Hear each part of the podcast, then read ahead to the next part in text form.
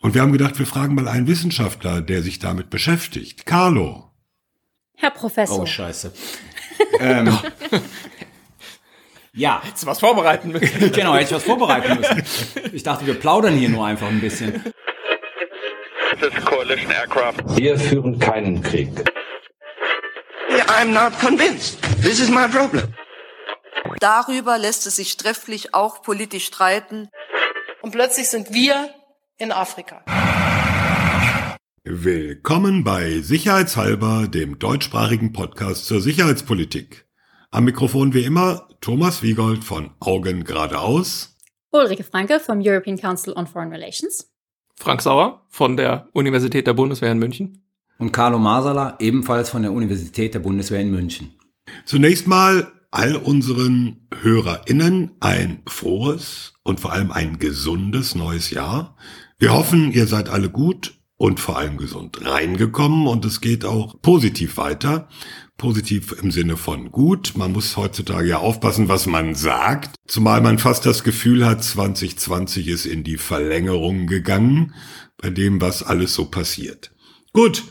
Dieses Jahr wird spannend bleiben auf allen Ebenen, auch in der Sicherheitspolitik und wir hoffen, ihr bleibt dabei, wenn wir das weiterhin hoffentlich interessant begleiten.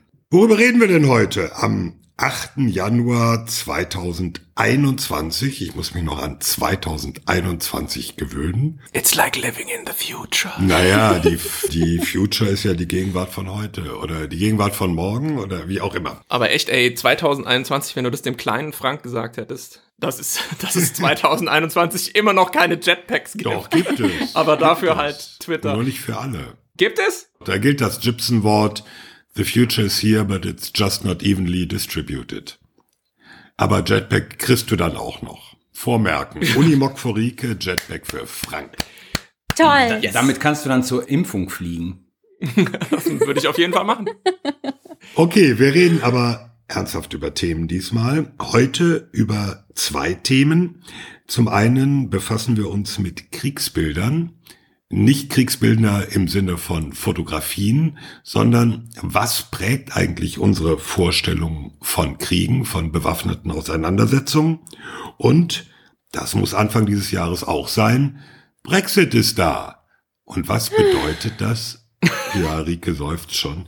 Du bist ja direkt betroffen. Was bedeutet das für die deutsche, für die europäische, für die internationale Sicherheits- und Verteidigungspolitik? Aber zum ersten Thema, Kriegsbilder. Es gibt ja Vorstellungen vom Krieg, die in der deutschen Wahrnehmung unterschiedlicher nicht sein könnten. Auffällig wurde das vor gut zehn Jahren, als in Deutschland darüber gestritten wurde, ob in Afghanistan das, was da passiert, eigentlich Krieg ist. Der damalige Verteidigungsminister Franz Josef Jung hat sich sehr lange geweigert, das als Krieg zu bezeichnen. Das hatte einen sehr nachvollziehbaren Grund. Er war und ist vom Alter her eine Generation, die den Zweiten Weltkrieg noch miterlebt hat als Kind und seine Bilder, seine Vorstellung vom Krieg sind anfliegende Bomberverbände auf Deutschland und alles, was daraus folgte. Wir haben heute sicherlich andere Kriegsbilder, aber die bestimmen auch, wie wir Streitkräfte sehen, wie wir die Notwendigkeit, wie wir die bis hin zur Ausstattung von Streitkräften beurteilen. Und wir haben gedacht, wir fragen mal einen Wissenschaftler, der sich damit beschäftigt. Carlo. Mir ist diese Frage jetzt zwischen den Jahren wieder neu aufgekommen und zwar aufgehangen an einem Interview, das der Generalinspekteur in der NZZ gegeben hat, wo er halt dargestellt hat, sozusagen, was gerade alles in der Bundeswehr passiert und was angeschafft wird und dann natürlich sehr auf schweres Gerät abgehoben hat. Dann nochmal die äh, Zusagen zu der NATO bestätigt hat mit den drei Divisionen und der VGTF Die Very High Readiness Joint Task Force, auch vulgär genannt die NATO-Speerspitze. Und mir ist ganz einfach da nochmal die eigentlich immer alte Überlegung gekommen. Es gibt diesen sehr schönen Spruch, dass man immer für den letzten Krieg plant. Also das, was zuletzt passiert ist, bestimmt im Prinzip ähm, die Projektion in die Zukunft und bestimmt sozusagen, wie Streitkräfte sich ausrichten für die Zukunft, mit welchen Kriegsbildern sie arbeiten. Und wenn man so die letzten 25 Jahre passieren lässt, dann gibt es eigentlich zwei Kriegsbilder, die dominierend waren. Das eine ist natürlich alles, was äh, mit Insurgency im Irak und in Afghanistan zu tun hatte. Darauf hat, haben sich europäische, transatlantische Streitkräfte extrem ausgerichtet, weil das das Kriegsbild der Zukunft war. Dann gab's 2008 den ersten Schuss vor dem Bug, nämlich den russisch-georgischen Krieg, der zwischenstaatliche Krieg, der mit Panzerverbänden geführt wurde. Dann gab's 2014 die Besetzung der Krim und die seitdem andauernde Destabilisierung der Ostukraine, in denen russische Streitkräfte auch involviert sind. So, und in diesem Jahr zusätzlich den Konflikt um Nagorny-Karabach, der spielt da auch eine Rolle, komme ich später nochmal drauf zu sprechen.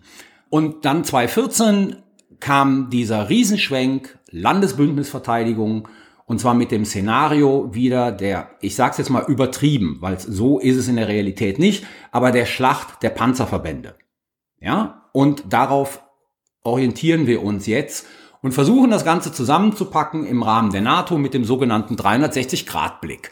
Also das heißt, wir haben das Mali-Szenario und das Szenario zwischenstaatlicher Krieg, in den reguläre Streitkräfte aufeinanderstoßen. Nagorny-Karabach ist insofern von Bedeutung, weil Nagorny-Karabach, wir haben drüber gesprochen und ich finde sozusagen, wir haben da eine differenziertere Meinung dazu als die meisten Analysten, die da draußen rumlaufen und diesen Nagorny-Karabach-Konflikt mit Blick auf die Frage analysieren, was bedeutet das jetzt eigentlich für Streitkräfte in der Zukunft? Weil hm. da wird der Aspekt ich sage jetzt mal sehr, sehr einfach, ihr werdet mich gleich anschreien, weil es sozusagen vielleicht der falsche Begriff ist. Da wird sehr der Aspekt Drohnen und damit meine ich Hightech in den Vordergrund gestellt. Hm. Ja? Und darauf sozusagen bauen wir jetzt eine ganze Diskussion auf. Die Diskussion in der Bundeswehr lautet Flugabwehr. Ja, jetzt nochmal, glaube ich, gestern CSU bekräftigt, wir müssen wieder mehr in die Flugabwehr investieren. Sie möchten eine eigene Truppengattung der Flugabwehr. So weit wollte ich jetzt nicht gehen, um die out zu callen, dass die Flugabwehr als eigene Truppengattung schon eine echt funny Idee ist. Aber der Generalinspekteur auch bei seinem Interview in der NZZ hat das auch nochmal hervorgehoben. Und das ist alles nicht falsch. Die Frage, die sich mir nur stellt, ist, haben wir nicht sozusagen zu klassische und zu einfache Kriegsbilder? Und jetzt will ich mal ganz einfach einen Punkt aufnehmen und das ist der, die sogenannte hybride Kriegsführung. Also das war ja die Sau, die durchs Dorf getrieben worden ist, dann vor allen Dingen 2014 infolge sozusagen ähm, der Ostukraine, weniger der Krim als der Ostukraine. Und da ging es ja, ja, Hybride heißt halt grüne Männchen und sozusagen Social Media und Destabilisierung und dann kommen, und jetzt kommt der entscheidende Punkt, und dann kommen sozusagen irgendwann mal so, so richtige Streitkräfte ins Spiel.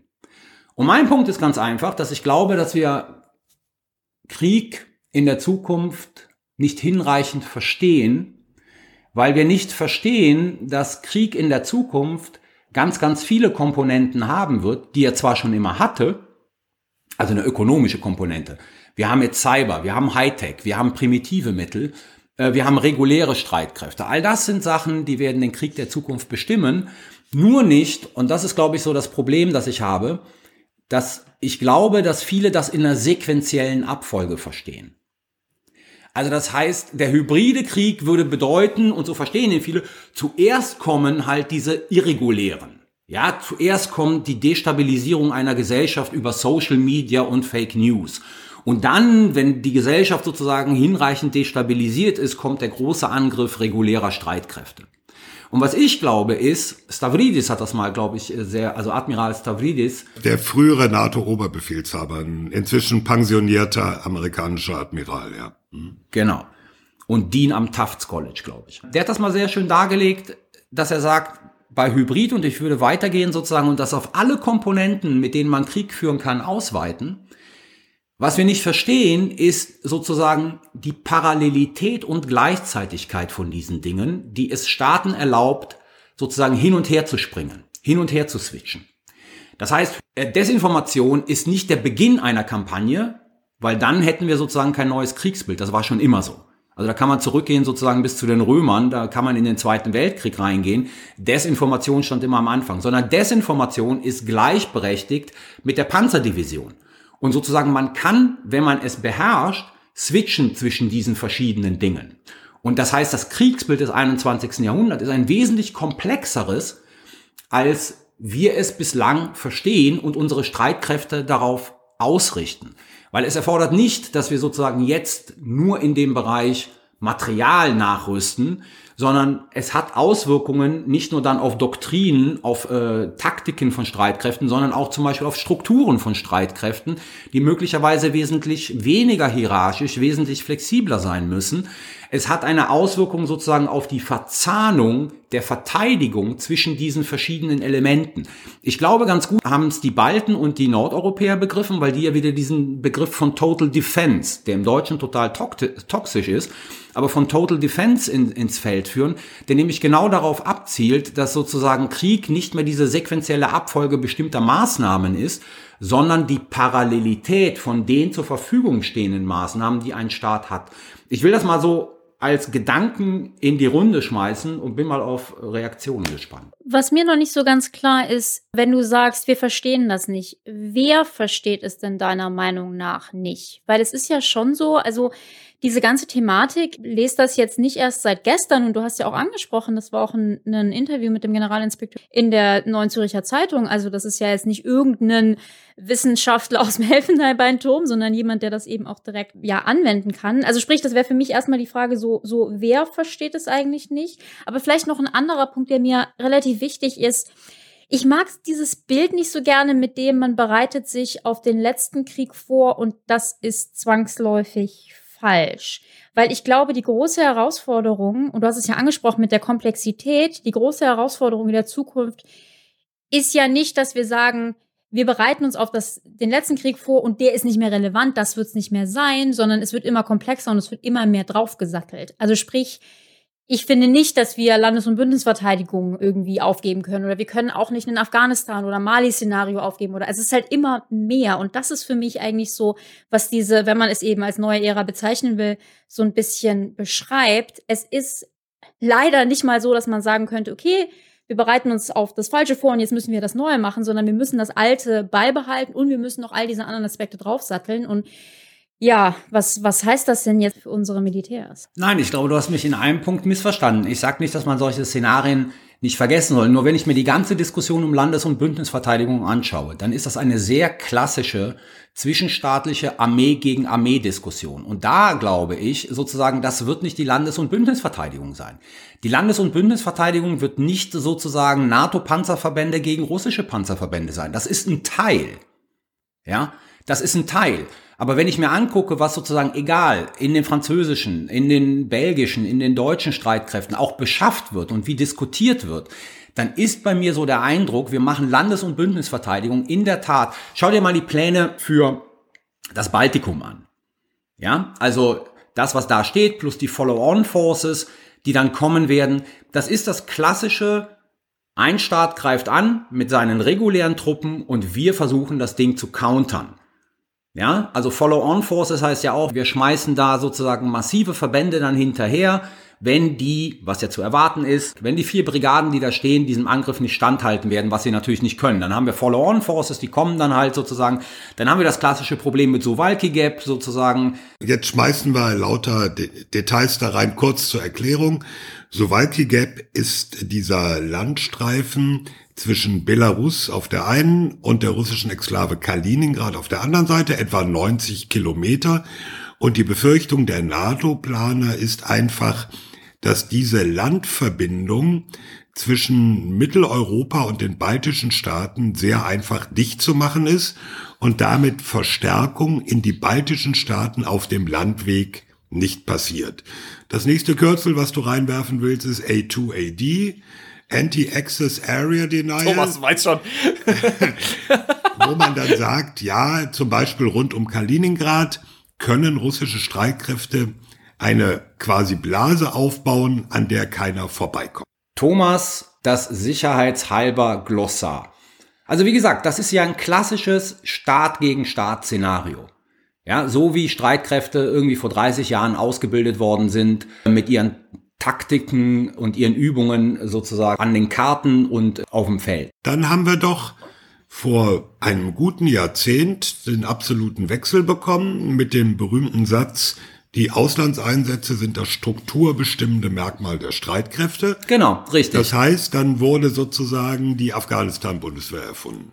Genau, dann wurde die Afghanistan-Bundeswehr erfunden und jeder hat sozusagen nur noch geplant für das Szenario irreguläre Streitkräfte, Staatsaufbau irgendwo auf der Welt. Und wenn du dir selbst, und deswegen ist Nagorno-Karabach meines Erachtens so eine falsche Lesart, weil Nagorno-Karabach, wie wir in der Folge über Nagorno-Karabach sehr schön herausgearbeitet haben, in dem Maße, in dem Armenien und Aserbaidschan dazu fähig waren, hast du da ein komplettes Spektrum gehabt. Ja, du hast sozusagen super primitive Mittel eingesetzt. Du hast relativ Hightech eingesetzt. Du hast parallel immer dazu sozusagen die Social Media Kampagnen gehabt, die desinformierend waren. Und in dieser Komplexität sehe ich momentan wenig Streitkräfte, die versuchen, das zu bündeln und sozusagen zu vereinen, wie man diesen Krieg, wie man diesem Krieg begegnen kann. Ich bin auch nicht, also ich meine, ich verstehe schon, dass du das ein bisschen zugespitzt hast, um das irgendwie diskussionswürdiger zu machen, aber ich bin auch nicht überzeugt, dass das jetzt eine Sache ist, die besonders wenige erkannt haben bisher. Also ich bin mir jetzt auch nicht ganz sicher, ob man behaupten kann, das sei irgendwie noch nicht ausreichend verstanden. Ich denke, die Beschreibung, die du lieferst, würde ich teilen. Es ist auch weitestgehend unstrittig. Von daher weiß ich auch nicht, ob wir uns auf diesem den Sachverhalt beschreiben Bereich noch sagen weiter aufhalten wollen jetzt in der Diskussion oder ob wir halt uns die Frage stellen wollen, was die Konsequenzen daraus sind oder eben auch was Handlungsableitungen wären. Also ich stimme dir vollkommen zu. Eine Sache, die ich vielleicht einfach erstmal nur so zu bedenken gebe, ist natürlich diese Parallelität von Aktionen und diese Hybrid, dieser Begriff der hybriden Kriegsführung bedeutet ja nicht zuletzt auch, dass eben ja aggressive Aktionen stattfinden unterhalb der klassischen Kriegsschwelle.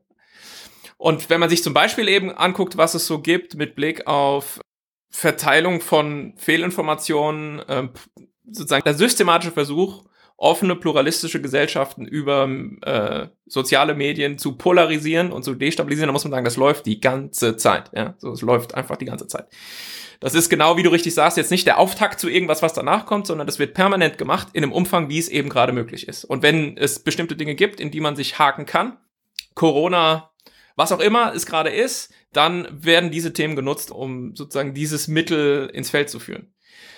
Ein Problem, was ich halt damit verbunden sehe, das ist vielleicht jetzt aber eher so äh, im abstrakten Sinne erstmal nur eine Beobachtung, von der ich noch gar nicht richtig weiß, wie sie sich eigentlich auswirken wird, ist natürlich, dass dieses auch ehemals tradierte Bild von was ist Krieg und was ist Frieden, was ist die Grenze zwischen dem, was Krieg und Frieden ist, wie fühlt sich Friedenszustand an und wie fühlt sich ein Kriegszustand an, zunehmend verwischt.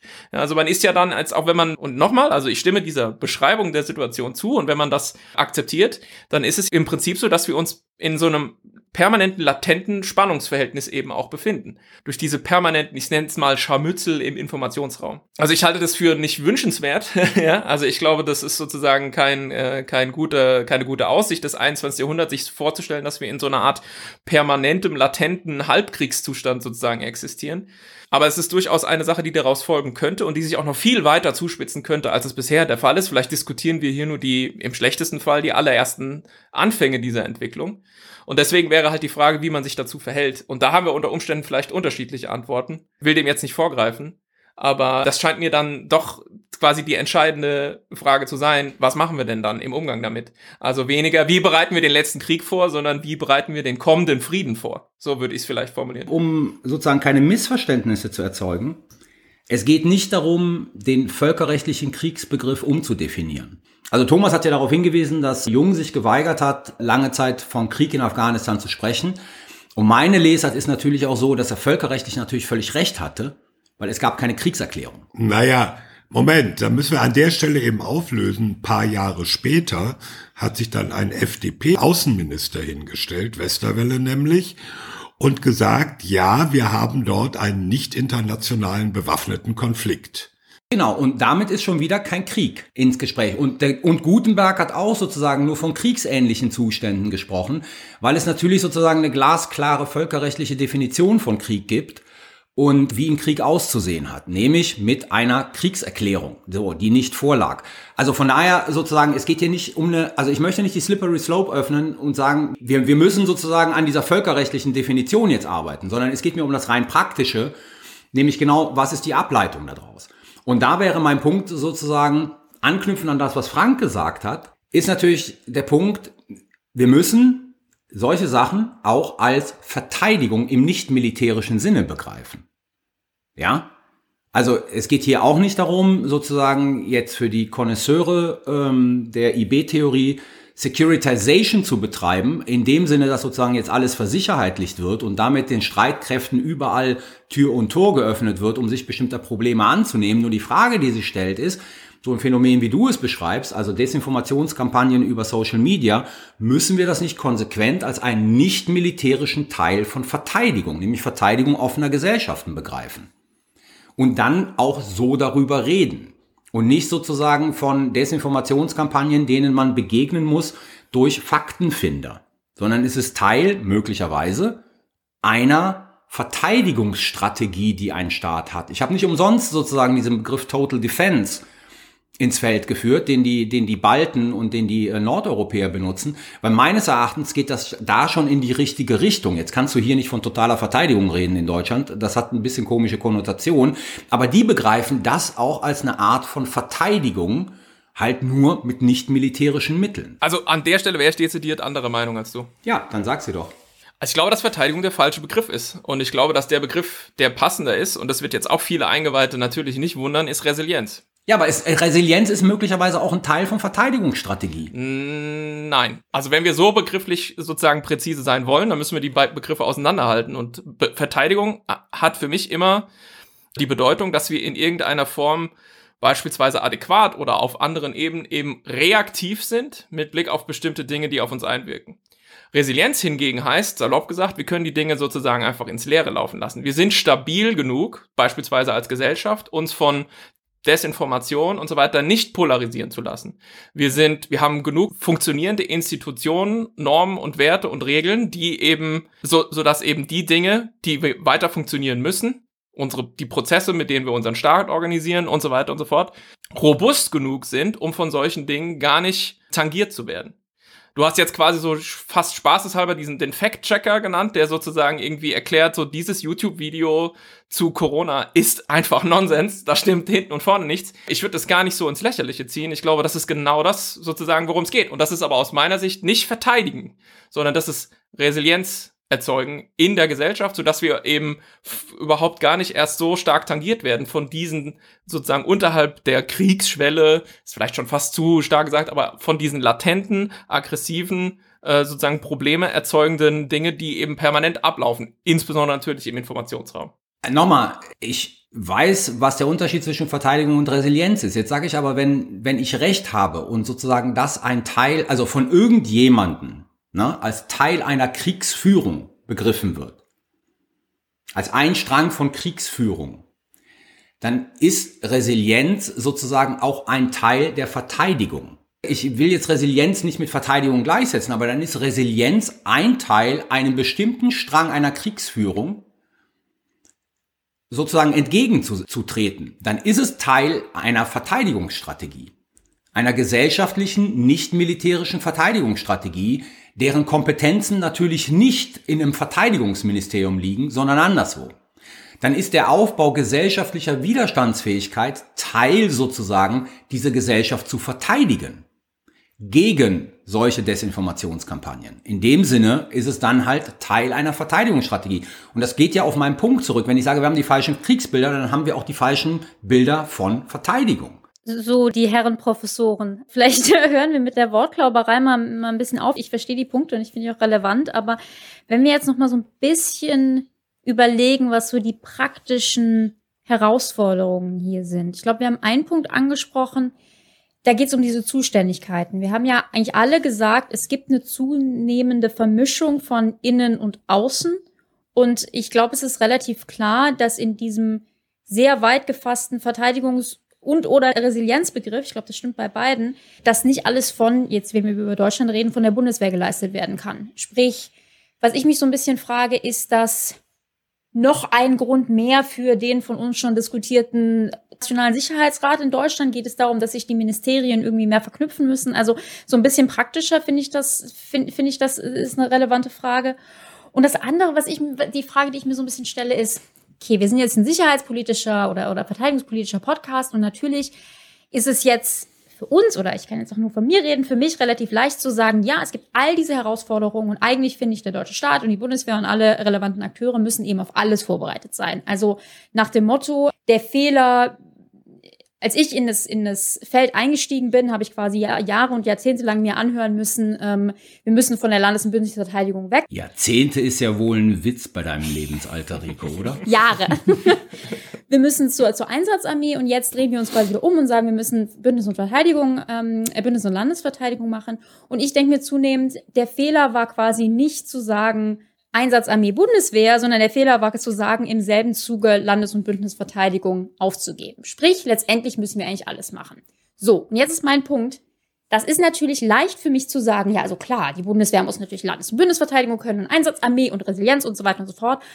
Aber wir haben ja limitierte Ressourcen wir können ja nur, also ne, wir, wir haben ja sowieso schon ein, ein Verteidigungsbudget, was gut jetzt langsam auch wieder wächst, aber jetzt nicht irre hoch ist und, und gerade in Corona, Wirtschaftskrisenzeit etc., wir haben halt limitierte Ressourcen. Vielleicht auch falsch ausgegeben wird, darüber hatten wir ja auch schon mal gesprochen, ja. Absolut richtig. Und für mich ist so die, die zentrale Frage, wenn ich jetzt eben nicht mich hinstellen kann und sagen, ja, wir müssen uns halt auf alles vorbereiten, wo müssen wir denn besonders den Fokus drauf legen und wo können wir eben auch Abstriche machen? Und das finde ich eben wahnsinnig schwierig, weil, wie gesagt, ich bin, natürlich müssen wir mehr Cyber machen, natürlich müssen wir mehr iTech wir machen. Wir müssen mehr Cyber machen. Was bedeutet das? Mehr Cyberwagen. mehr Cyberwagen. Aber das wir wissen, was ich meine. Ne? T-Shirt ne? gibt's im Shop. Ja, ist klar, was du meinst. Da wollte ich eben nicht die, die ähm, äh, Staatssekretärin sein, die dann am Ende sagen muss, ja cool, das machen wir alles und das lassen wir dann weg. Weil wir wollen ja, also ich will eben auch nicht den Panzer abschaffen, nur weil wir mehr Cyberwagen. Ja, aber ich meine, die Antworten auf diese Fragen diskutieren wir doch auch inzwischen schon. Also jetzt nicht wir vier exklusiv, sondern ein Haufen Leute seit Jahren, ja. Also wenn du zum Beispiel eben die teuren Großwaffensysteme dir anschaust, dann gibt's dafür natürlich, da gibt's dafür eigentlich natürlich nur eine vernünftige, nachhaltige, kosteneffiziente Lösung und das ist eine gemeinsame europäische Verteidigungspolitik, die eben Rüstungsbeschaffung und Export organisiert. Es ist eben unsinnig, dass wir halt, hm. was weiß ich, wie viel, zwölf verschiedene Hauptkampfpanzer-Systeme bauen oder? in Europa oder wie auch immer, ja. Es ist unsinnig, wenn jetzt, weiß ich nicht, Deutschland und Frankreich irgendwie mit Spanien irgendwie das neu, ein neues Kampfflugzeug bauen aber die Schweden und, und, ja, und Großbritannien und sozusagen drumherum alle anderen ein eigenes und so. Diese ganzen Sachen, die Antworten kennen wir ja schon. In der Hoffnung, dass man da tatsächlich,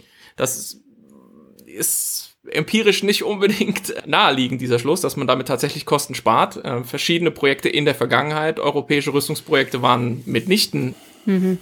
günstiger, aber sie waren eben politisch gewollt, mehr oder weniger so als so eine Art Leuchtturm. Gab ja auch erfolgreiche, ne, über die dann keiner mehr redet. Es gab erfolgreiche, es gab auch nicht erfolgreiche, ja. Die Transall war so erfolgreich, dass sie bis jetzt immer noch fliegt. It's a mixed bag. Jedenfalls, man könnte zumindest plausiblerweise das Argument machen, dass man hier zwischen den Streitkräften in Europa Synergien erzeugen könnte, sodass man eben sagt, diese teuren, großen Systeme, die wir wohl vermutlich, wie du eben sagst, Rieke, wenn man innerhalb dieses Denkmodells bleibt, wir können jetzt nicht von heute auf morgen den Kampfpanzer abschaffen, weil wir eben so viele Laptops kaufen müssen für die Soldatinnen. Hm dass wir eben dieses Problem so lösen. Und einen Haufen andere Probleme lösen wir, glaube ich, auf ganz anderen Ebenen. Die haben einfach mit Bundeswehr und Einzelplan 14 nichts zu tun. Ich mhm. sage jetzt mal ein bisschen zugespitzt, wenn wir in Deutschland die Energiewende auf den, auf den Zappen kriegen würden, dann bräuchten wir uns auch übers Abschalten des russischen Gases keinen Kopf mehr zu machen. Ne? Dann hätten wir Solar- und Windenergie und müssten uns äh, mit diesen Problemen zum Beispiel ökonomischer Abhängigkeit dann auch schon nicht mehr rumschlagen. Wir wären, Achtung, resilient in diesem Bereich geworden. Aber jetzt kommt der entscheidende Punkt. Ich glaube, das ist ja, die Diskussion geht auch in die falsche Richtung. Es geht ja nicht darum sozusagen, dass die Bundeswehr mehr Cyber wagen soll. Ja? Sondern es geht darum, wie sozusagen verschiedene staatliche Stellen ihre Bemühungen besser miteinander verzahnen. Und da mhm. läuft sozusagen keine Parallelität. Ja, das ist ein wirklich guter Punkt. Und das hat nicht unbedingt was mit Technik zu tun, weil genau. wenn wir jetzt anfangen, alles zu versybern, machen wir nur eine riesige Sicherheitslücke sozusagen. Nicht jede Kompetenz in dieser Kriegsführung liegt bei der Bundeswehr. Ja. Ja, die Bundeswehr hat ihren Teil. Und dieser Teil ist halt, ich sag mal, Knall, Pum, Bang, Schießen, Kämpfen. Und das ist ein Teil dieser Kriegsführung. Bei den anderen Sachen hat die Bundeswehr keine Rolle zu spielen, oder spielt die Bundeswehr keine Rolle und möglicherweise normativ soll sie auch keine Rolle spielen, aber andere spielen da eine Rolle. Und das läuft ja auch. Der Punkt ist nur, wir verzahnen es nicht. Wir verzahnen es nicht so, dass es ein einheitliches Bild oder eine Strategie daraus abgeleitet wird. Das ist ja der entscheidende Punkt.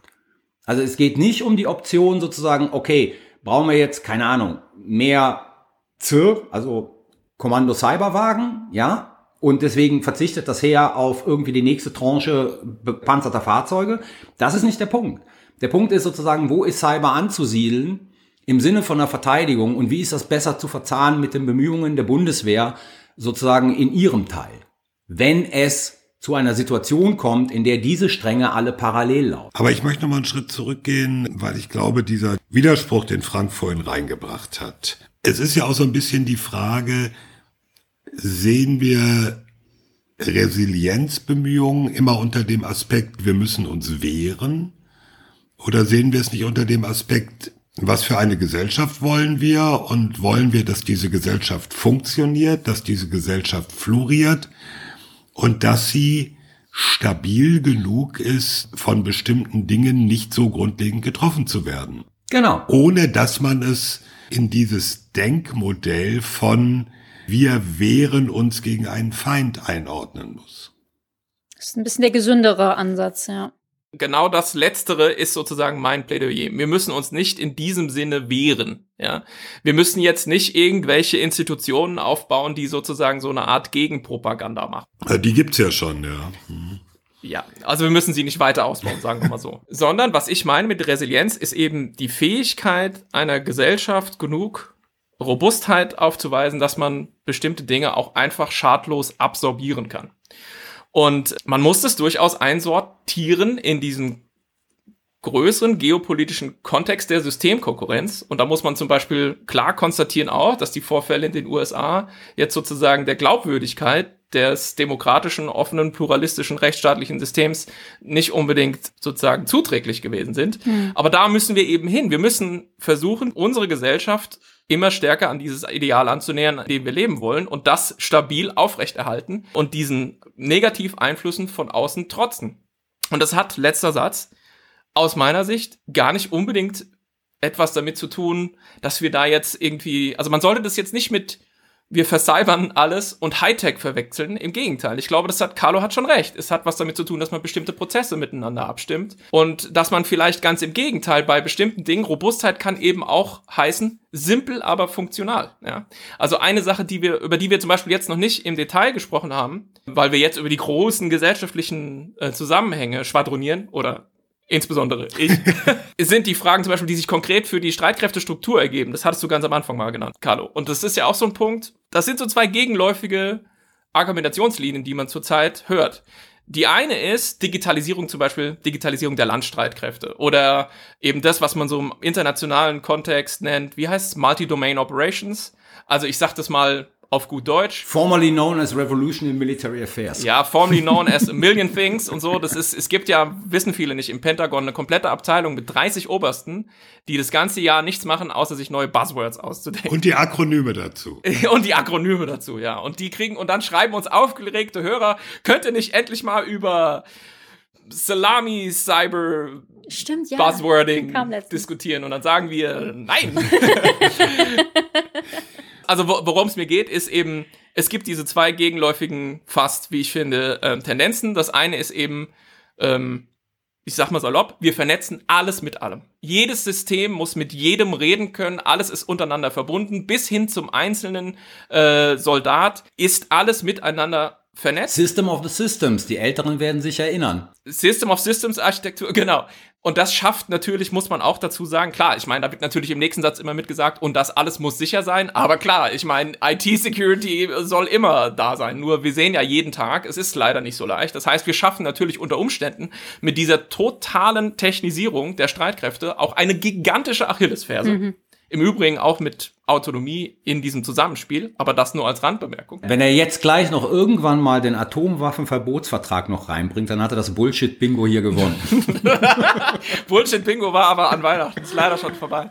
Sozusagen, das wäre Variante 1 und Variante 2. Im Übrigen beides äh, Denkfiguren, die beide schon sozusagen vom GI Zorn sozusagen genannt wurden. Ich weiß nicht sozusagen, wie sich die beiden Sachen in seinem Kopf konkret zueinander verhalten. Wäre mal interessant, ihn das zu fragen. Die andere Variante ist nämlich, wisst ihr was, Leute, wir bräuchten mal vielleicht ein bisschen weniger technisch aufwendige einfach ein bisschen simplere Systeme, die robust sind und die auch einfach funktionieren. Und zwar auch, wenn es sozusagen mal wirklich irgendwie ein bisschen widriger ist. Mhm. Und, und ich neige fast dazu, mit dieser Hypertechnisierung von allem etwas ein bisschen sozusagen mehr Vorsicht walten zu lassen und die Lösung in einfacheren, robusteren, simpleren Ansätzen zu suchen, etwa beispielsweise in der Optimierung von Prozessen und dem Schlachten von solch heiligen Kühen. Das können wir hier jetzt sicher nicht ausführlich thematisieren, aber von solchen heiligen Kühen wie, wie halten wir es eigentlich mit Hierarchie in Streitkräften?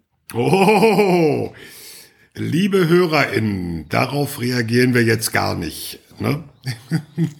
Sperr die Kommentarfunktion bei Augen geradeaus, wenn das Ding draußen ist. Es wird ein schrecklicher Shitstorm über mich hereinbrechen. Aber nee, also ob wir Streitkräfte und, und Ministerien zukünftig noch so organisiert sehen wollen, wie wir es jetzt haben, was im Prinzip eine Organisationsstruktur von vor, I shit you not 100 Jahren ist, das müssten wir uns schon mal ernsthaft fragen. Wer die Antwort darauf dann umsetzt, weiß ich nicht. Ich fürchte fast, es ist nahezu unmöglich, aber da wäre eigentlich Reformbedarf. Und das würde unter Umständen eben auch diesem Ziel der Resilienz zuträglich sein. Im Prinzip ist es ja so, jetzt mal so auf einer anekdotischen Ebene, du hast halt den, den Laptop, in dem du sozusagen Befehle von A nach B schickst, aber du brauchst halt als Fallback-Option auch den Gradmelder, falls der Laptop gehackt wird. Haben sie doch, haben sie doch. Ja, ich weiß, den haben sie wieder, aber ich sag nur mal als Beispiel, nur damit man das sozusagen sehr greifbar macht. Und in der allergrößten Not halt das Fahrrad mit der wohltönenden Klinge. Ja, ja genau. Die stehen ja jetzt auf dem Hof, hoffentlich. Um das Ganze mal abzubinden. Irgendwie, man muss ja auch mindestens einmal Clausewitz zitieren. Nee, muss man Doch, nicht. Tu, muss man überhaupt tu ich jetzt, nicht. Muss man nicht. Tu ich jetzt aber. Kannst du gerne, muss man aber okay. nicht. Okay, Krieg ist der Versuch, dem Gegner seinen Willen mit Gewalt aufzuzwingen. So. Und wir sind uns drüber klar, die Panzerschlacht in der norddeutschen Tiefebene ist nicht mehr das wahrscheinlichste Szenario. Wir haben eingangs schon alle möglichen oder verschiedene denkbare Szenarien genannt. Was mir aber unklar ist, haben wir denn eigentlich eine Wahrscheinlichkeitseinschätzung? Also was ist der Worst Case, um es mal so zu sagen? Und, und unterhalb eines Nuklearkrieges. Ach so, da kenne ich mich nicht aus. Ich mache immer nur Worst Case.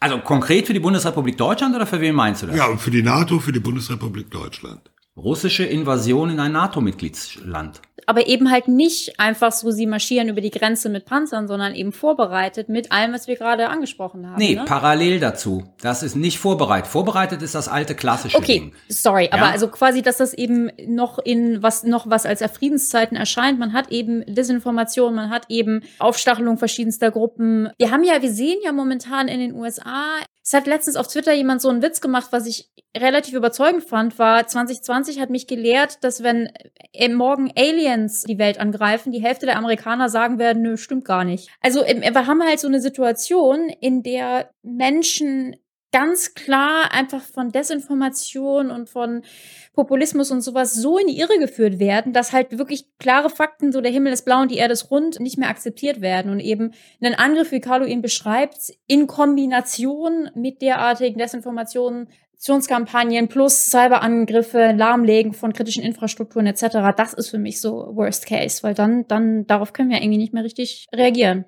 Ich glaube, in dem Zusammenhang, und das war witzig gemeint, aber ich fand da sehr viel Kluges trotzdem drin in dem witzigen Satz. Also an, angesichts dessen, was da gestern und also was, was vorgestern in den USA passiert ist, hat irgendjemand geschrieben, wir haben das größte Verteidigungsbudget der Welt. Wir haben die zweitstärkste Armee der Welt. Wir schrecken sozusagen jeden ab, davor uns anzugreifen. Und in zwei Stunden fällt das Kapitol. Also innen, außen. Ja. Aber das ist das, was ich meine mit, man braucht robuste Institutionen und Prozesse und dann passiert dir sowas nicht. Ja, was ich nochmal hinzufügen wollte und jetzt nicht sozusagen, um das große Fass jetzt sozusagen mit Verteidigung und Resilienz aufzumachen, aber eine militärische Strategie, das kann man auch historisch ab und zu mal sehen, ist sozusagen den Gegner zu ermüden. Und das ist natürlich Resilienz. Also in dem Moment, in dem der Gegner, und jetzt benutze ich bewusst sozusagen militärische Begriffe, angreift und merkt, er erzielt damit nichts, dann macht er das zwei, drei Mal und dann lässt er es. Weil er realisiert, es ist halt keine Strategie, die aus meiner Sicht, Gegnersicht, zum Erfolg führt. Ich möchte aber Frank noch eins fragen, kurz zum Abschluss. Was bedeutet eigentlich das, was wir jetzt so gesehen haben, Kriegsbilder, Wandel für das Thema Abrüstung? Abrüstung war ja bisher oder ist traditionell relativ einfach. Wir zählen Panzer links, wir zählen Panzer rechts, so und so viel Panzer weniger und dann haben wir einen Erfolg. Das lässt sich bei diesen ganzen anderen Arten der Auseinandersetzung, um das mal sehr vage zu formulieren, ja überhaupt nicht mehr anwenden. So ist es. Und die, also sagen wir mal, die Fachsprache äh, unterscheidet quasi zwischen quantitativen und qualitativen Rüstungskontrollansätzen. Und dieses quantitative Paradigma war eben genau wie du sagst, Panzer zählen oder Raketen zählen und Sprengköpfe zählen. Und das ist super praktisch. Ja, da kann man eben sagen, wir einigen uns, jeder nur 300 und dann besucht man sich gegenseitig und fliegt mit Satelliten und so und schaut und guckt und zählt, ob das auch wirklich nur 300 sind auf beiden Seiten. Und wenn ja, dann ist gut. Und wenn nein, streitet man sich. Aber so kann man sowas ganz gut in, in den Griff kriegen. Aber klar, Schadsoftware, Desinformationskampagnen, auch bestimmte, also eine ganze Reihe von neuen Technologien, die natürlich Dual-Use sind, also sowohl einen zivilen Nutzen haben oder zivil eigentlich entwickelt werden und dann militärisch genutzt oder umgenutzt werden, die fallen alle aus diesem Paradigma raus. Das heißt, die Rüstungskontrolle steht da im Prinzip auch vor einer großen Herausforderung und, und einer Art Paradigmenwechsel, über den gerade erst anfänglich so nachgedacht wird, wie wir das eigentlich bewältigen können und muss vermutlich sehr viel stärker hingehen zu Dingen, die auch nicht komplett neu sind, die gab es auch schon in der Vergangenheit, aber die vermutlich zukünftig eine viel stärkere Rolle spielen werden, nämlich ja, äh, handlungsleitende Normen und Regeln und solche Dinge eher im Vergleich muss man sagen weichere Instrumente, aber zurzeit fehlt uns die Handhabe da irgendwas anderes ins Feld zu führen. Ist für mich natürlich als alten Raketenzähler blöd. Musst du umschulen, ja?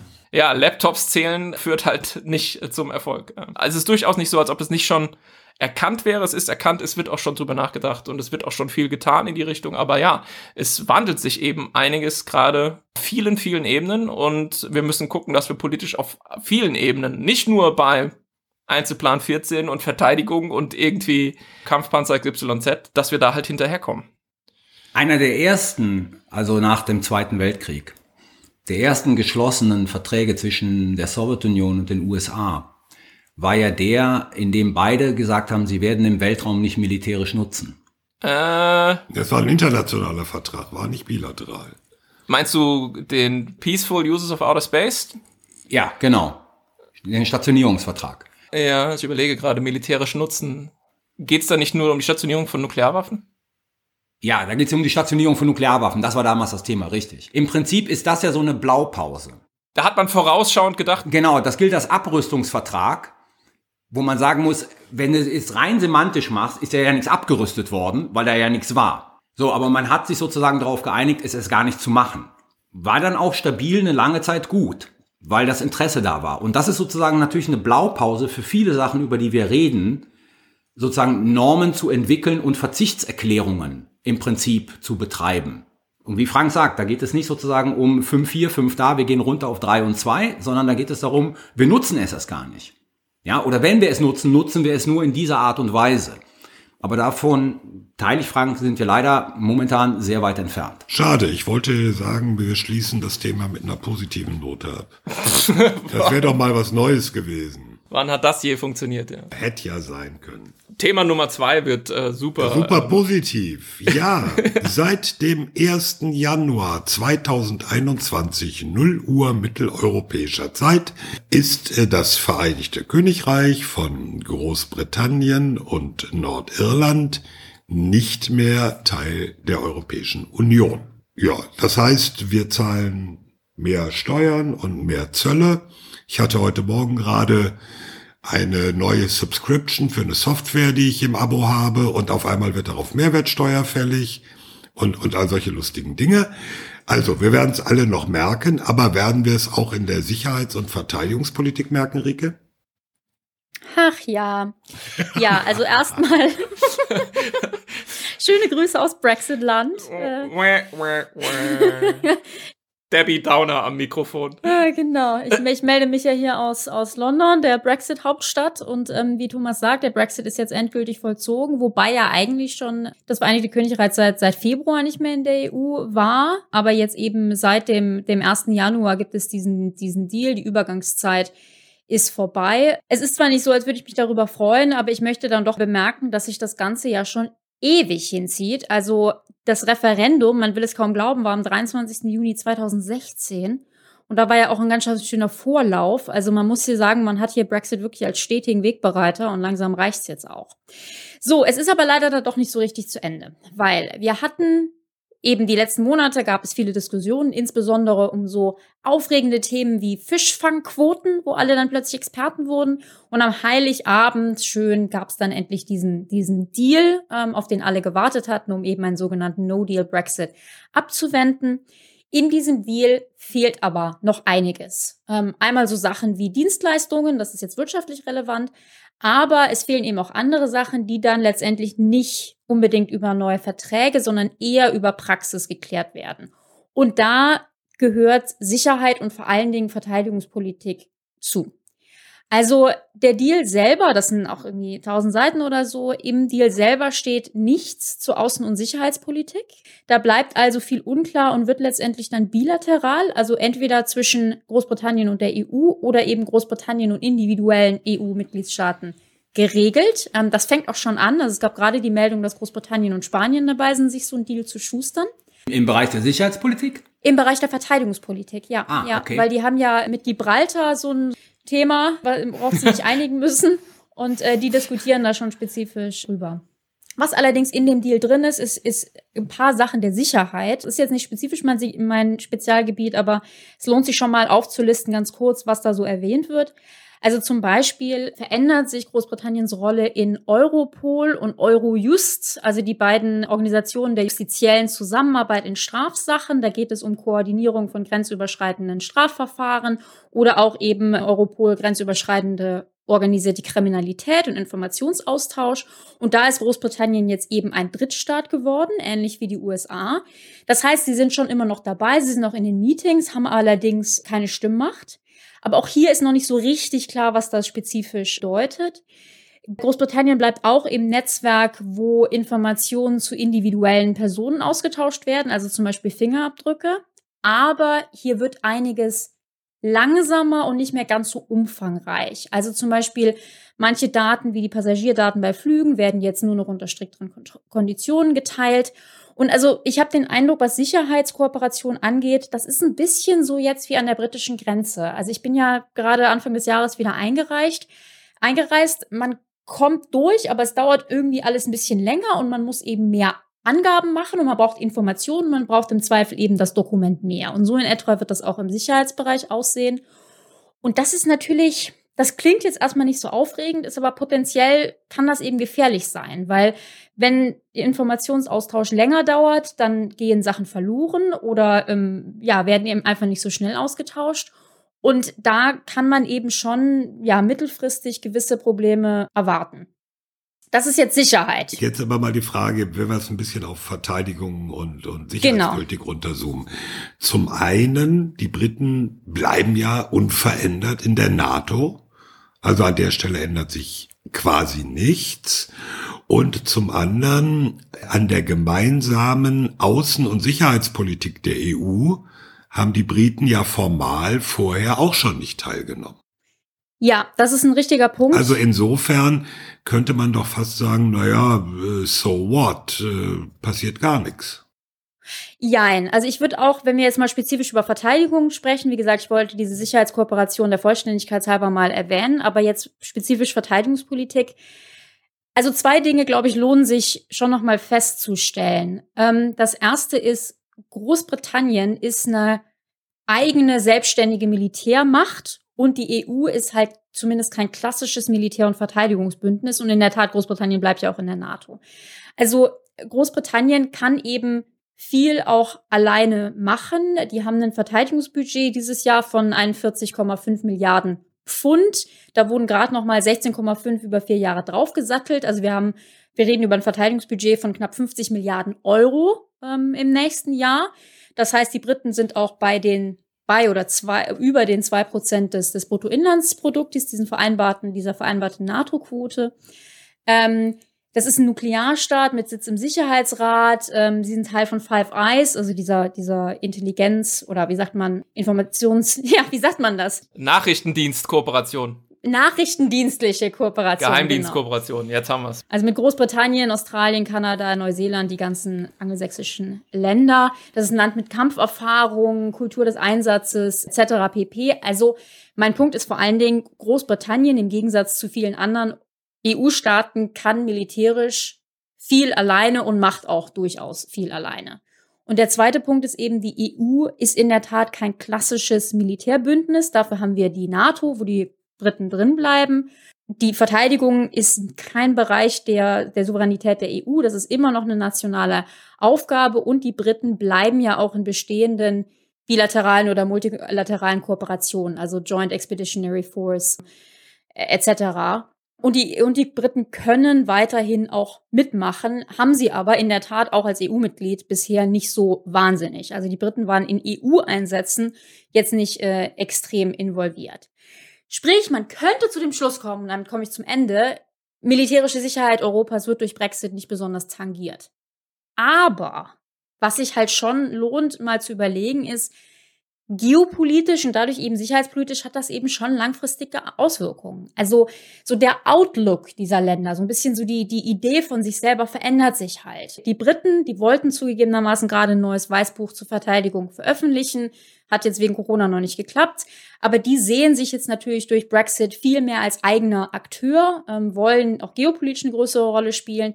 Das bedeutet wahrscheinlich auch, dass diese E3, also Frankreich, Deutschland, Großbritannien als gemeinsame Organisation wahrscheinlich stärker wird.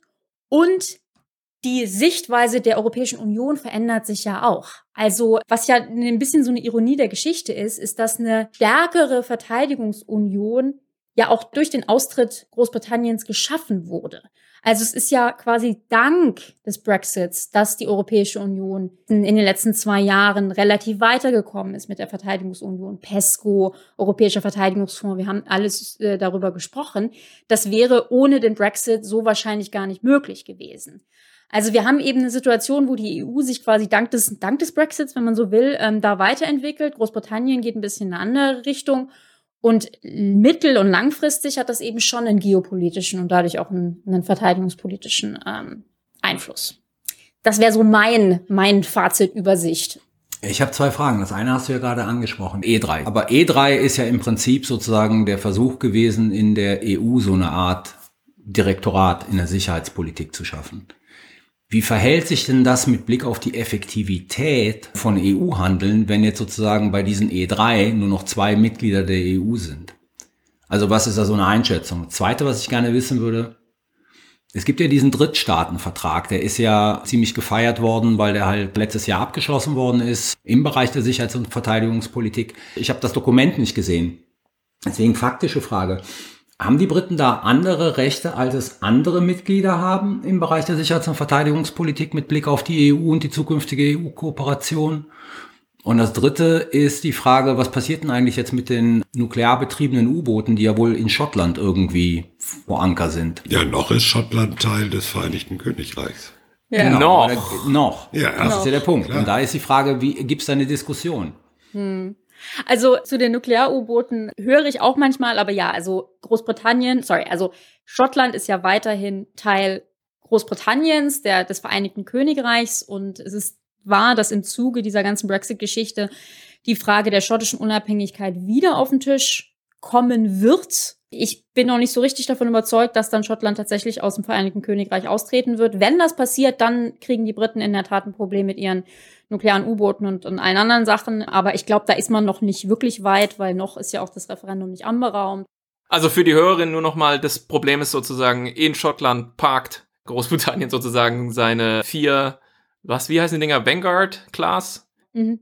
Ja. Also vier U-Boote bestückt mit Trident seegestützten ballistischen Raketen mit Nuklearsprengköpfen. Die sind eben in Schottland geparkt. Und wenn Schottland plötzlich ein anderes Land ist, kann man da eben schlecht seine U-Boote hinstellen. Oder Schottland wird Nuklearmacht. Der, oder Schottland wird aus Versehen Nuklearmacht über, über Nacht. Das ist dann das Ukraine-Modell, ne? Ukraine reversed. Die geben das dann natürlich sofort ab und Westminster sagt dann, ups. Nein. Spaß beiseite. Um zu deinen Fragen zurückzukommen, Carlo. Zum Drittstaatenvertrag sage ich gleich noch was oder zur Drittstaatenregelung sage ich später noch was im Sicherheitshinweis, aber hier geht es in der Tat darum, dass die EU letztes Jahr noch Regelungen geschaffen hat, wie Drittstaaten, also nicht EU-Mitglieder, bei PESCO-Projekten zum Beispiel mitmachen kann, wie die involviert werden können. Das war ein Anliegen gerade aus Großbritannien, aber auch aus den USA. Ähm, zu den Details kann ich später noch was sagen, aber um deine Frage zu beantworten, nein, es gibt keine spezifische Regelung für Großbritannien. Also Großbritannien ist ein Drittstaat. Es wurde natürlich alles so formuliert, dass es relativ klar ist, dass mit Großbritannien, den USA und ich weiß nicht, Norwegen man sehr gut zusammenarbeiten kann, mit irgendwie der Türkei und China eher nicht so, aber das steht da so nicht drin. Also das ist so ein bisschen versteckt. Und PESCO laut, äh, was heißt es? Sag's nochmal. Die permanente strukturierte Zusammenarbeit in der Außen- und Sicherheitspolitik. Ach, Thomas. Heißt im Prinzip, ist ein großer Topf mit Geld und dann kann man Anträge stellen und dann kann man Na, nee, es sind, gefördert es sind, werden. ist es erstmal eine Liste von Projekten.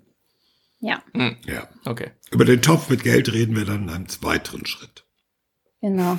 Und E3 noch, also Frankreich, Deutschland, Großbritannien, das hat sich in den letzten Jahren so ein bisschen herausgebildet, auch im Zuge des Iran-Deals, da kam das so ein bisschen her auch, als ja, Organisationseinheit. Ähm, ganz ehrlich, ich weiß nicht, also ich, ich, ich finde es sehr schwierig zu sehen, wo das, wo das hingeht. Ich könnte mir vorstellen, dass in dem Kontext die Rechnung Großbritanniens durchaus aufgeht, weil sie da eine wichtige Rolle spielen werden als wichtige Militärmacht und da eben als ein einziges Nicht-EU-Land, ja, schön eben ihre Geopolitik auch verkünden können. Aber wie sich das letztendlich mit den EU Überlegungen verknüpfen wird, ich glaube, das wird letztendlich erst die Praxis zeigen. Also mal sehen. Kann natürlich auch sein, dass es äh, für Großbritannien eher stark nach hinten losgeht.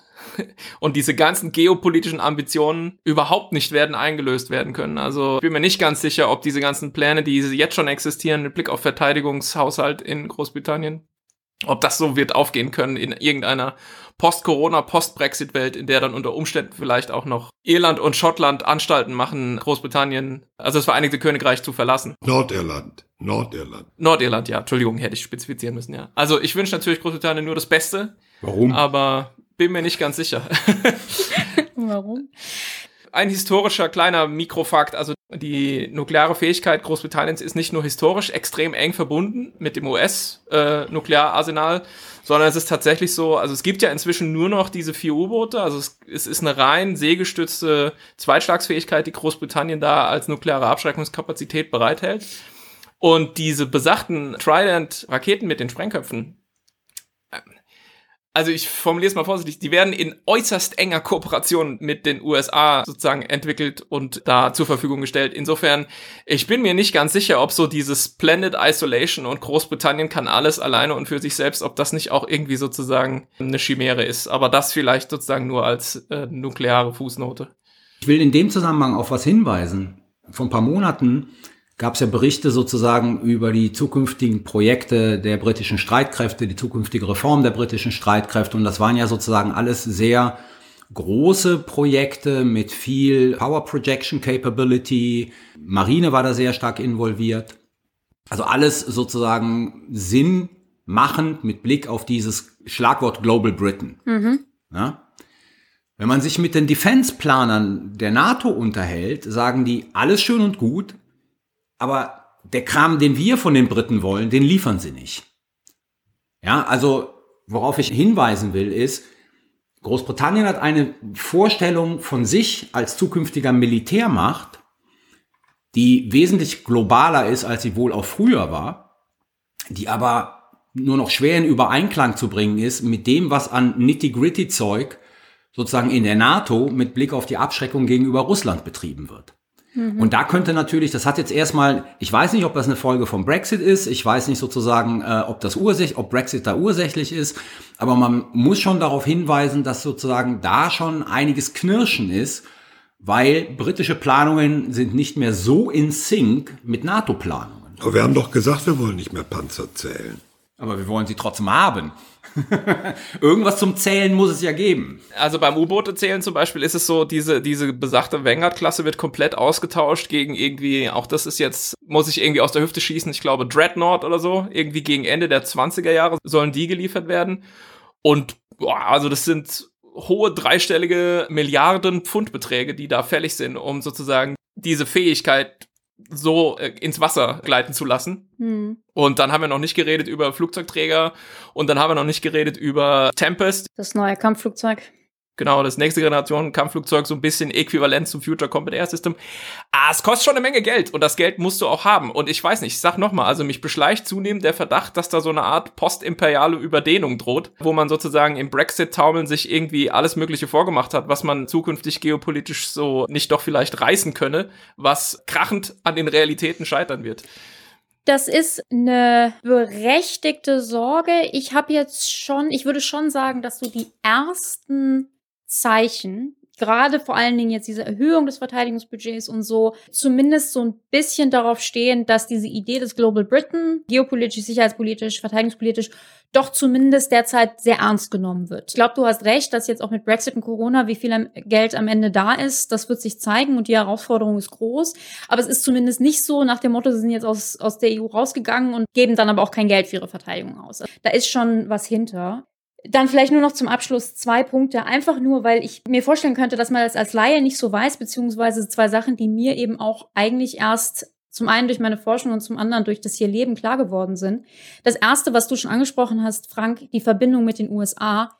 Die Verzahnung, die militärische Verzahnung mit den USA ist unglaublich. Und zwar nicht nur im Nuklearen. Also ich habe das auch gesehen in Afghanistan. Großbritannien und die USA, die haben da gemeinsam gehandelt von denselben Basen aus. Die Drohnen, die britischen Drohnen wurden jahrelang aus den USA geflogen. Die Leute saßen sich da nebeneinander halb auf dem Schoß. Also die, diese Verzahnung mit den USA ist extrem stärker, als man das vielleicht als Laie so denkt. Und das eben schon lange und nicht erst seit, seit dem Brexit. Das finde ich relevant zu erwähnen. Und als letztes, weil mich das so wirklich ein bisschen schockiert und auch irritiert hat, wir haben ja in Großbritannien eine unglaubliche Regenbogenpresse, also dagegen ist ja die Bild nix. Und was total spannend ist, ist, wie sehr für die europäische Verteidigung, insbesondere diese europäische Armee, das Schreckgespenst ist und auch wirklich eins der Gründe, warum Großbritannien noch unbedingt aus der EU raus muss, raus musste, damit man da nicht mit reingezogen wird. Also das lief die ganze Brexit-Debatte über, so nach dem Motto, die EU schafft die European Army und wir müssen da ganz schnell raus, sonst müssen wir da mitmachen, was natürlich von vorne bis hinten Unsinn und gelogen war. Aber das war ein reeller Punkt in der Brexit-Debatte und mag den einen oder anderen auch überzeugt haben. Fand ich ganz erstaunlich, finde ich immer noch irgendwie relativ unglaublich. That's Brexit for you. Oh, danke schön. Jetzt, Rike, ich glaube, ein Fazit zum Thema Brexit von dir brauchen wir gar nicht. Das ist ein großer Seufzer von mir. Ja, Fazit Folge 38, wieder zwei Themen. Zum ersten ging es um Kriegsbilder, die Kriegsbilder, die wir als Deutsche oder auch Europäer haben und inwieweit unser Kriegsbild vielleicht ja zu einfach ist oder falsch. Worauf müssen wir vorbereitet sein? Ich glaube, wir haben relativ äh, gut dargelegt, dass das alles recht schwierig ist, weil die Lage immer komplexer wird. Ein wichtiger Punkt ist die Verknüpfung von innen und außen und dass da auch nicht nur eben die Bundeswehr und das Verteidigungsministerium gefragt ist, sondern mehrere Stellen. Und das zweite Thema Brexit, ja, wie gesagt, es ist jetzt vollzogen. Ähm, in der Sicherheits- und Verteidigungspolitik wird sich jetzt erst in den nächsten Jahren und potenziell Jahrzehnten zeigen, was das konkret bedeutet. Es ist nicht so, als sei jetzt die europäische Sicherheit wegen Brexit irgendwie schlechter geworden. Ich würde sagen, die britische Sicherheit ist durch Brexit vielleicht ein bisschen schlechter geworden. Das sind diese Zusammenarbeit im Informationsaustausch, die ich erwähnt habe. Aber grundsätzlich ist jetzt der 1. Januar nicht gefährlicher als der 31. Dezember es war. Aber langfristig könnte sich da geopolitisch durchaus noch was tun. Und ähm, ja, das darf ich mir hier dann in London ansehen und schauen wir mal. Sag Bescheid, wenn wir dich rausholen müssen. Dankeschön. Damit sind wir auch schon beim Sicherheitshinweis. Sicherheitshinweis. Mein Sicherheitshinweis. Wie vielleicht die meisten Hörerinnen mitbekommen haben, sind in der vergangenen Woche fünf französische Soldaten in Mali gefallen. Und zwar zunächst einmal drei und dann zwei oder drei Tage später noch einmal zwei. Vor den letzten beiden Verlusten hat der französische Vorsitzende des Verteidigungsausschusses im Senat eine Diskussion anberaumt für den 9. Februar, in der es um die Frage nach dem Sinn oder den Unsinn des Mali-Einsatzes der Franzosen geht. Das ist eine Entwicklung, die wir auf jeden Fall im Auge behalten sollten. Zudem auch vorgestern in Mali wohl von den Franzosen eine Hochzeitsgesellschaft beschossen wurde mit mehreren Toten. Wir erinnern uns alle, Afghanistan reloaded. Das heißt, in Frankreich beginnt auf einer hohen politischen Ebene, nicht in der Gesellschaft, eine Diskussion, inwieweit dieser Mali-Einsatz überhaupt sinnvoll ist. Das hat natürlich Konsequenzen für die Bundeswehr, die auch in Mali stationiert ist, zwar nicht Teil der französischen Bakane und Takuba-Mission, aber natürlich, wenn in Frankreich die Diskussion in Richtung der Mali-Einsatz bringt nichts, wir müssen uns da rausziehen oder wir sollten uns da rausziehen, wird das nicht ohne Folgen für die anderen Staaten bleiben, die im Rahmen der äh, VN geführten Mission oder der EU-mandatierten Mission in Mali tätig sind. Deswegen 9. Februar Diskussion im Verteidigungsausschuss des französischen Senates über Sinn und Unsinn der Mali-Mission. Hm. Wir haben auch in der vergangenen Folge schon mal über Mali gesprochen, aber vielleicht werden wir das irgendwann wieder aufbringen müssen. Mein Sicherheitshinweis ist heute ja nur im weiteren Sinne, nee. Äh, Ein Sicherheitshinweis. genau. Passt beim Rasieren auf. genau. Mein Sicherheitshinweis heute ist mal wieder eher etwas aus diesem Bereich Informationssicherheit. Äh, dafür ist es auch sehr kurz. Und zwar, die Älteren werden sich noch erinnern, als Facebook WhatsApp gekauft hat, hieß es, also wir werden da natürlich auf gar keinen Fall irgendwie Daten zusammenführen. Mhm. Wie kann man denn auf solch eine Idee kommen? Mhm. Ähm, und es gab natürlich schon länger gut begründete Zweifel, ob Facebook dieses Versprechen je eingehalten hat. Äh, jetzt hat man einen Grund mehr äh, seit kurzem, denn wer WhatsApp äh, nutzt, äh, ich tue das nicht und hab's auch nie, aber der oder die, so liest man, findet ein Fenster vor, bei dem man einer aktualisierten Datenschutzrichtlinie zustimmen muss. Und da heißt es, Zitat, als Teil der Facebook-Unternehmen erhält WhatsApp Informationen von anderen Facebook-Unternehmen und teilt auch Informationen mit anderen Facebook-Unternehmen. Insofern ich will diese konkrete Sache gar nicht abschließend bewerten. Es gibt da jetzt auch Stellungnahmen von Facebook, die sagen, dass sich in Europa gar nichts im engeren Sinne ändert und so weiter und so fort. Ich will einfach den Sicherheitshinweis nur mal dafür nutzen, die Hörerinnen anzuregen. Schaut doch mal, ob es nicht vielleicht auch ein anderer Messenger ist, den ihr benutzen könnt welcher auch immer das dann ist. Da gibt es äh, sehr gute Alternativen und vielleicht nehmt ihr das zum Anlass, jetzt WhatsApp mal zu quittieren. Nehmt Franks Aussage einfach mal als Signal. Clever. Clever. Ich habe nichts gesagt. Ich habe nichts gesagt. Wir wollen ja keine Schleichwerbung machen. Nein, natürlich nicht. Mein Sicherheitshinweis ist die etwas pessimistische Ansage, wir können eigentlich für den Rest des Jahres die Arbeit einstellen oder zumindest bis September, weil die sicherheitspolitische Debatte in Deutschland ist jetzt voll im Wahlkampfmodus. Das zeichnete sich Ende vergangenen Jahres schon ab mit der etwas oder nicht ganz so erwarteten Haltung der SPD, ach nee, wir reden jetzt doch nicht über Drohnenbewaffnung für die Bundeswehr, brauchen noch mehr Debatte. Gestern hat die CSU-Landesgruppe im Bundestag ein Papier nach ihrer Klausurtagung veröffentlicht mit ihren Wünschen auch an die Sicherheits- und Verteidigungspolitik. Und man muss eigentlich sagen, oder meine Befürchtung ist, alles, was wir jetzt aktuell auf der politischen Ebene zum Thema Sicherheits- und Verteidigungspolitik hören, ist eine Aussage für den Wahlkampf und nicht mehr für die tatsächliche inhaltliche Debatte. Klingt jetzt pessimistisch, aber ich fürchte, es ist begründet. Es wird auch die Debatten über Mandatsverlängerung, die wir in den nächsten Monaten ja haben werden, irgendwann zum Beispiel über Mali bestimmen. Also äh, Wahlkampfmodus im Auge behalten, wenn Politiker über Sicherheitspolitik in den nächsten Monaten reden. Darf ich da was hinzufügen? Also man kann ja als Partei seine sicherheitspolitischen Vorstellungen artikulieren Und man kann sozusagen auch darstellen, was die Bundeswehr bekommen würde oder halt nicht, wenn man denn die nächste Regierung stellt. Man sollte, das wäre mein Wunsch, aber Aussagen wie Partei XY, auf die können sich Soldaten nicht verlassen, unterlassen, weil das eine Politisierung sozusagen der Bundeswehr bedeutet. Deswegen Wunschlisten, alles kein Problem, sagen, was man machen möchte, sagen, was man nicht machen möchte, alles kein Problem, alles Wahlkampf, aber nicht die Bundeswehr insofern politisieren, als dass man sozusagen äh, bestimmte Parteien abspricht, sich für die Bundeswehr zu interessieren. Wie üblich ist Carlo wieder viel deutlicher geworden als ich. Dankeschön. Sehr weise seid ihr. Gut, mein Sicherheitshinweis kommt aus dem letzten Jahr und ich habe es eben auch schon erwähnt. Und zwar Anfang November 2020 haben sich die EU-Staaten beziehungsweise eben die Mitgliedstaaten von PESCO, das sind alle EU-Staaten bis auf Dänemark und Malta, geeinigt auf Regeln, inwieweit Drittstaaten, also nicht EU-Staaten, an PESCO-Projekten teilnehmen dürfen. Und wir erinnern uns, wir haben es eben gesagt, PESCO, das gibt es seit Dezember 2017, das ist die ständige strukturierte Zusammenarbeit im Bereich Verteidigung. Da geht es um die Durchführung gemeinsamer Projekte, Koordination, aber vor allen Dingen eben auch Rüstungsprojekte.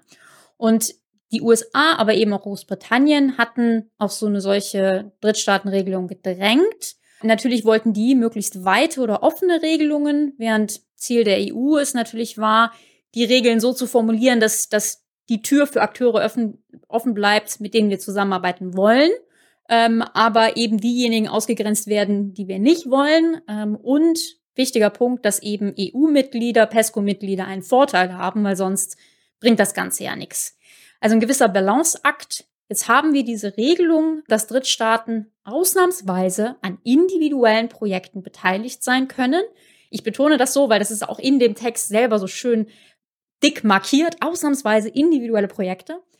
Und die Regeln, ich werde sie jetzt nicht alle benennen, aber um eine Idee zu bekommen, der Akteur muss eingeladen werden, alle Projektmitglieder müssen zustimmen, der Drittstaat muss die Werte der EU teilen und natürlich keine Gefahr für die Sicherheitsinteressen der EU darstellen. Die Projektteilnahme muss einen substanziellen Beitrag leisten. Da geht es spezifisch um technisches Know-how oder finanzielle Unterstützung. Ist klar, sie müssen was bringen. Und meines Erachtens am relevantesten ist, dass diese Mitarbeit oder diese Inklusion eines Drittstaates keine Abhängigkeiten der EU gegenüber dem Drittstaat kreieren darf. Und warum ist das relevant? Weil das, zumindest meiner Interpretation nach, eigentlich ausschließt, dass der Drittstaat dann die Regeln für den Export der gemeinsam entwickelten Systeme festlegt. Und das war insbesondere mit den USA immer so ein Ding. So man entwickelt gemeinsam mit den USA und am Ende wollen die quasi alleine bestimmen, an wen exportiert werden darf und wen nicht.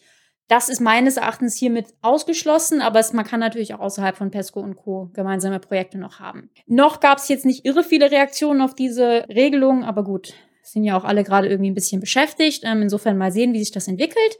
Aber die Drittstaatenregelung gibt es jetzt und damit haben wir doch schon mal einen Punkt hier abgehakt. Dankeschön, das war der Sicherheitshinweis. Sicherheitshinweis. Und das war auch unsere erste Folge im neuen Jahr. Alle Informationen zu Sicherheitshalber, wo es uns gibt, wer wir sind und so weiter, findet ihr auf sicherheitspod.de. Da gibt es jetzt auch ganz neu eine Liste mit den Büchern und nicht zuletzt den Podcasts, die wir über die letzten Jahre so empfohlen haben. Da werden wir regelmäßig auf Twitter und auch per E-Mail gefragt, ja, was hört ihr denn so, was liest ihr denn so, was sollte ich, was könnt ihr empfehlen? Und ehe wir zum 825. Mal die gleiche Mail schreiben, haben wir gedacht, nein, wir stellen es jetzt endlich auf die Webseite, versuchen das auch immer wieder zu aktualisieren, mal was hinzuzufügen oder irgendein Podcast, den wir dann doch nicht mögen, wieder runterzuschmeißen. Welchen Podcast wir mögen, und der ist ganz neu, das muss man ja sagen, obwohl er eigentlich ganz alt ist, sind die Kollegen von Streitkräfte und Strategien. Eine, man muss es fast schon sagen, altehrwürdige Rundfunksendung. Ich glaube, es ist die eine der, wenn nicht sogar die älteste in der Form noch existierende Sendung in einem deutschen Rundfunksender. Es ist auch die einzige. Die einzige zu dem Thema ohnehin, aber andere Dinge sind ja über die Jahrzehnte weggestorben. Nein, Streitkräfte und Strategien vom Norddeutschen Rundfunk gibt's weiterhin und seit diesem Jahr jetzt auch als regelmäßigen Podcast. Wir begrüßen den Mitbewerber, der natürlich einen Vor- und einen Nachteil zugleich hat. Das ist öffentlich-rechtlicher Rundfunk. Also Leute, es ist, es ist klar, was wir jetzt machen müssen. Ne? Also sozusagen die Konkurrenz ist uns hart auf den Fersen. Ja. In sicherheitshalber typischer Manier reagieren wir jetzt antizyklisch, unvorhergesehen und sicherheitshalber gibt's ab nächste Woche nur noch auf der Mittelwelle ähm, mittwochs im linearen Radio von 16.05 Uhr bis 16.45 Uhr. Aber jetzt mal Spaß beiseite. Wir, wir begrüßen wirklich von ganzem Herzen den zweitbesten deutschsprachigen Podcast zur Sicherheitspolitik. Nee, ohne Witz, das wird richtig gut. Also ich habe das äh, gehört beim Joggen irgendwann zwischen den Jahren, als die Folge rauskam, in der das angekündigt wurde. Und ich habe mich echt gefreut, weil so wie die das beschreiben, wird es auch so ein eher so Gesprächsformat, immer zwei aus dem Team von Streitkräfte und Strategien reden mit einem Experten, mit einem Experten. Es wird so eine Art Langfassung geben, die sie per Podcast ausspielen und die äh, gekürzte Fassung wird die übliche halbe Stunde sein, die im Radio ausgestrahlt wird.